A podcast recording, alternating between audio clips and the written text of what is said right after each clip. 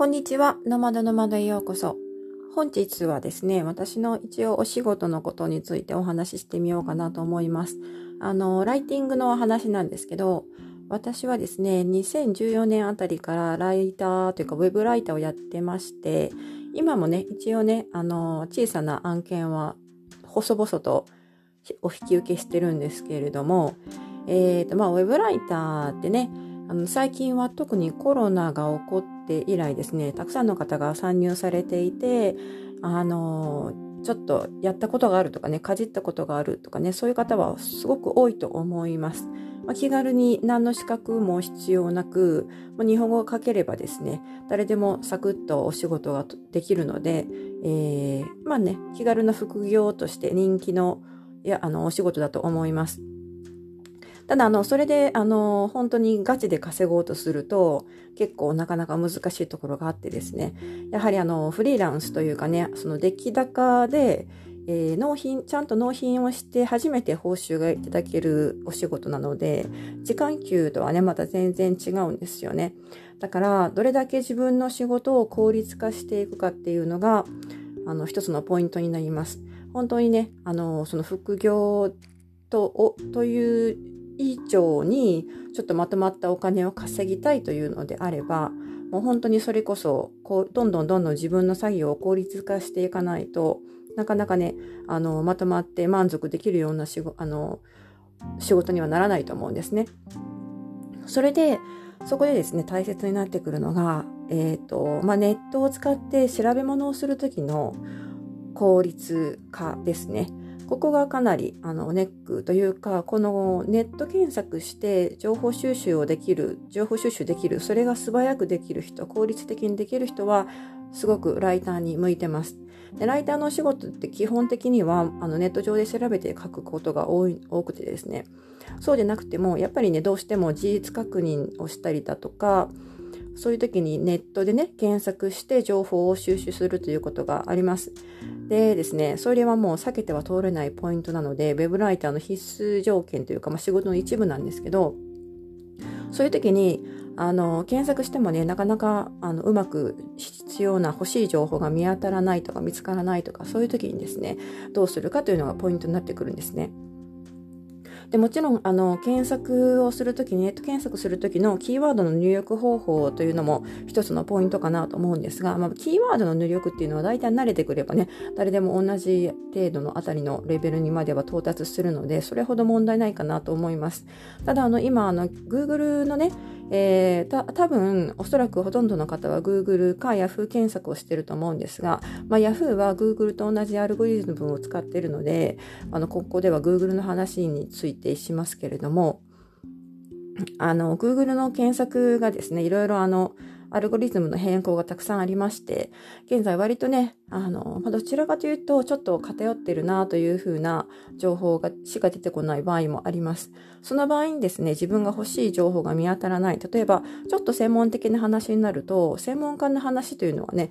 どんどん上がってくるんですけれども、なかなかその専門家の人が書いている文章っていうのは読みづらかったり分かりにくかったりしますよね。ウェブライターであっても、その専門分野に関して専門知識がすでにある人だったら理解できると思うんですが、そうではなくてちょっと専門外なんだけど、あの、仕事を受けてみたなんて時にはですね、専門用語ばかりの文章を読んでいると、どんどんどんどん分からなくなってきますし、で、大抵の場合、クライアントの方もですね、専門用語じゃなくて万人に分かりやすいようにに書いてくださいっていう依頼が多いので、専門用語をね、散りばめて書く文章っていうのは、あまりあの、好まれないことが多いんですね。だからその専門用語だとか分かりにくい文章をどのようにかいつまんで分かりやすく書くかというのがライターの力量になってきます。じゃあね、その専門用語がいっぱいの文章で自分、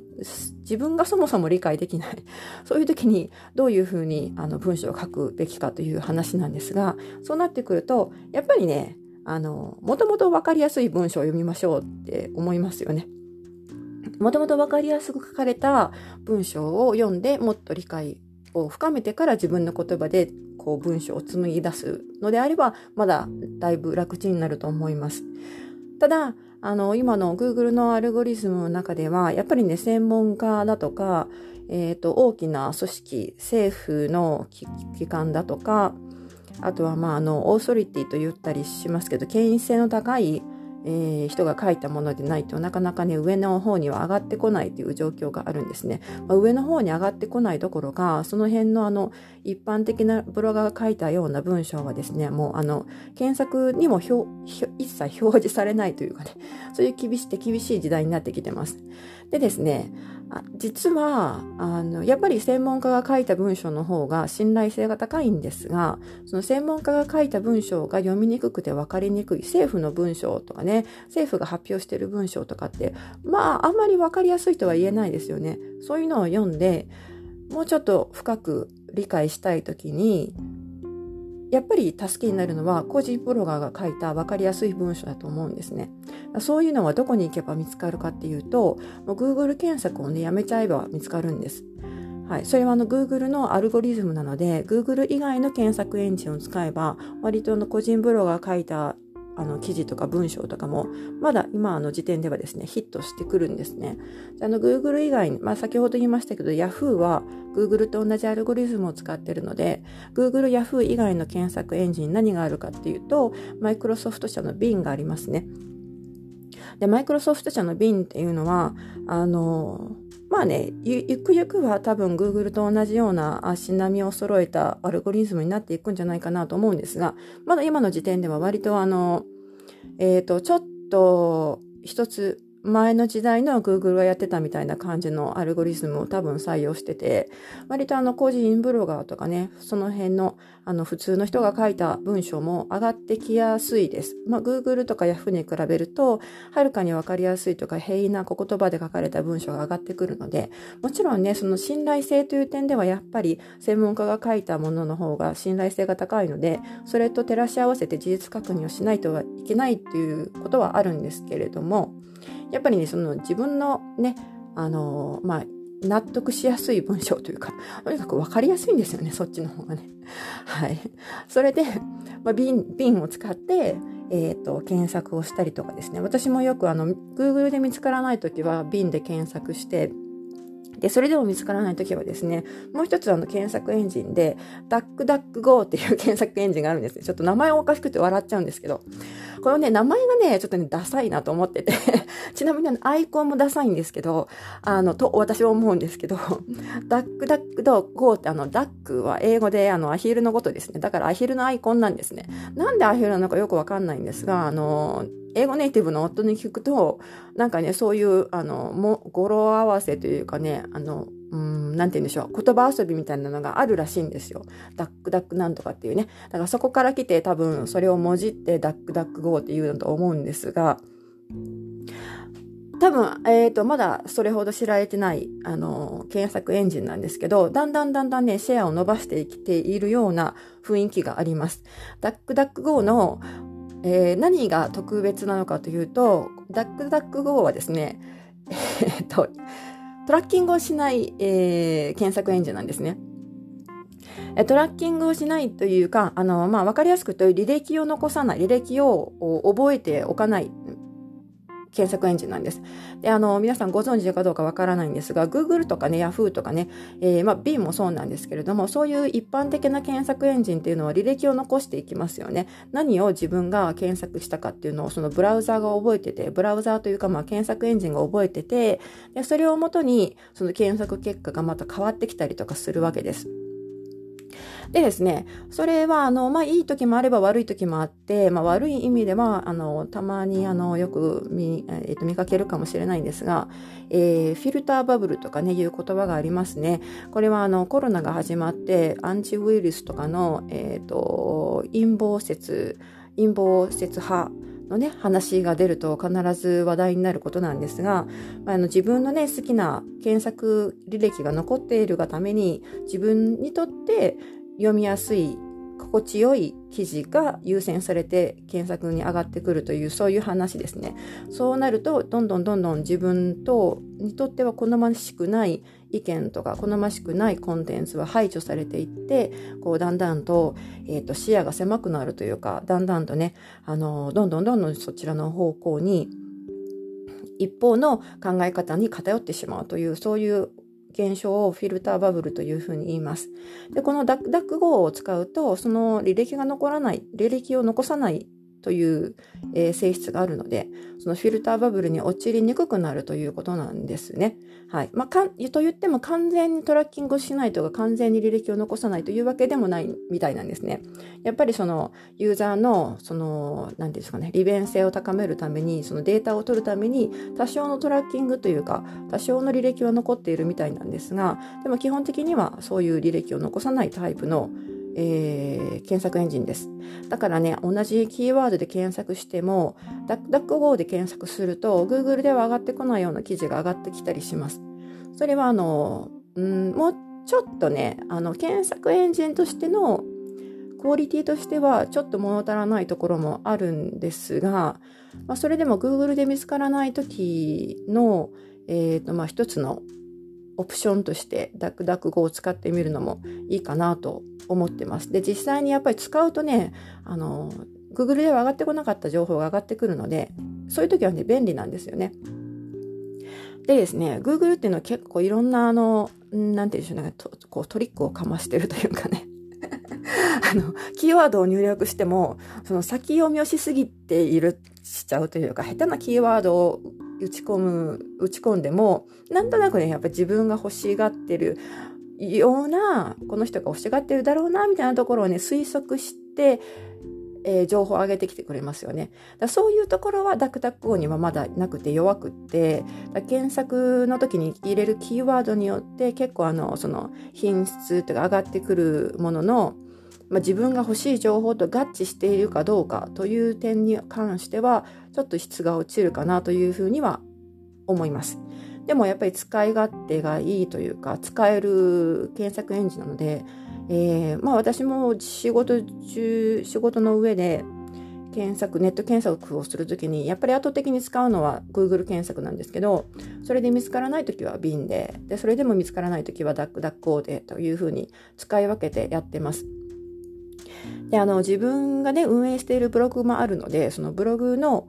えっ、ー、と、ブログの、まあ、リファラーって言うんですけど、ブログのに、を見に来てくれた人が、どこからやってきてるのかっていうのもね、データが取れるんですよね。で、そのデータを見てみると、最近だんだんやっぱりね、ダクダク王から入ってくる人も増えてきてるんですよね。だから、あのー、まあ、多分、その、えっ、ー、と、コロナとかね、ウイルス、アンチウイルスだとか、あの、そういう陰謀説だとか、まあ、あとは、あの、5、アンチ 5G とかね、いろいろありますよね。そういう陰謀とかに絡んで、えーと、フィルターバブルということが問題視され始めてからダックダック o がより注目されるようになってきたのかなというふうに思います。ダックダック o そのものは結構歴史があるみたいで、あのちょっとね、何年ぐらいに始まったローンチされたところ、あのブラウザーじゃないや、えーとまあ、ブラウザーとしても機能してるんですけど、検索エンジンなのか、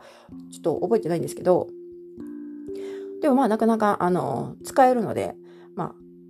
どうしてもね、情報がなかなか見つからないなと思った時は、ダックダックゴーというえ検索エンジンを使ってみてください。ちょっと名前とね、アイコンがね、いまいちなので、あの、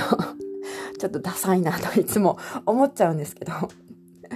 の、でもまあ着実にね、えっと、シェアを広げているようでもあるので、はい。ちょっと今回はそれを紹介してみようかなと思いました。えー、詳細、詳細欄にリンクを貼っておくので、もし興味があったらですね、ちらっと見てください。見てみてください。あの、やっぱりね、その表示される画面とかはね、やっぱり、ね、ちょっとダサいなって感じがするんですよね。でもまあ、まあね、あの、それ自体は、えっ、ー、と、営利目的でもないみたいなので、まあそこはね、しょうがないかなっていう感じがありますね。まあ、その背景とかもね、もうちょっと詳しいことが分かったら、また後々お話しするかもしれないんですが、とりあえず、えー、検索をね、より効率的に行うためにも、えー、いろんな検索エンジンを使い分ける。そしてちなみに、あの、ついでに言っておくと、私、私はですね、ブラウザーも使い分けてます。ブラウザーも今はほとんど、えっ、と、Google Chrome と Brave というブラウザを使っていて、で、あの、まあ、Google Chrome と Brave ではどちらもあの、デフォルトで Google 検索になってるんですね。それでも、それともう一つ、えっ、ー、と、なんだったかな。あの、マイクロソフト社のエッジ。エッジはあの自動的にとかデフォルトが何も触らなければ瓶になってますよね。で、あとは Firewall と、えっ、ー、と、ビバルディというブラウザーもたまに使ってて、えー、その辺はですね、やっぱりデフォルトをどっちかに決めておくと、まあ、異なるブラウザーで異なる検索エンジンをセッティングしておくと、あの、わざわざその Google Chrome で DuckDuckGo を検索してそこに飛んでから検索しなくてもブラウザを開けばそのままねあのそのデフォルトに設定してある検索エンジンで検索できるので結構その方が早いかなと思ってそうやってます。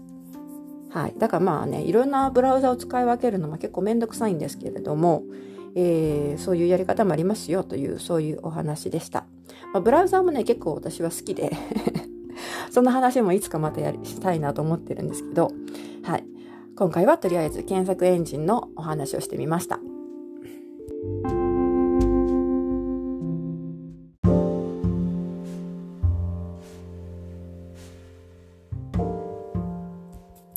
はい。ということで、今回は、ライターの、ウェブライターのお仕事に関連して、検索エンジンのお話をしてみました。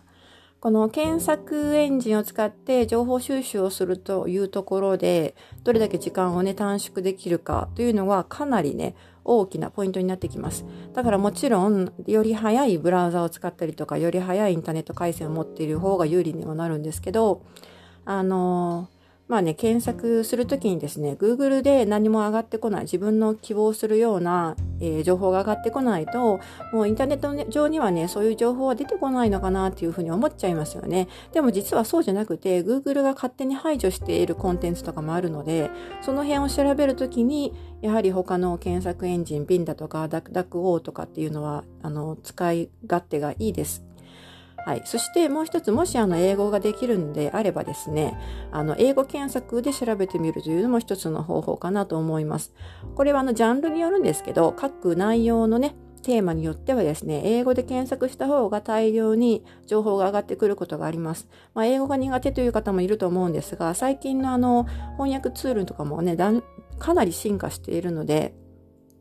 まあ、翻訳ツールを使えばですね、結構あのちょっと、ちょっと小難しい英語でも読めないこともないんですよね。はい。もう英語を読むのは私も遅いんですけど、翻訳ツール、やっぱり情報収集としてそう英語を読むときは翻訳ツールにかけた方が時間の短縮になるので、結構ね、それで、あの、情報を集めたりとか、あの情報を読んだりとかしています。というわけで、もしあの、ライターさんで、えー、検索にね、ものすごく時間がかかるとか、情報収集にいつもなんか時間がかかってもたついちゃうという方はですね、ちょっとまあ一つのアイデアとして、えー、覚えておいてみてください。ということで、今回は以上になります。最後までお付き合いいただきありがとうございました。また次回お楽しみに。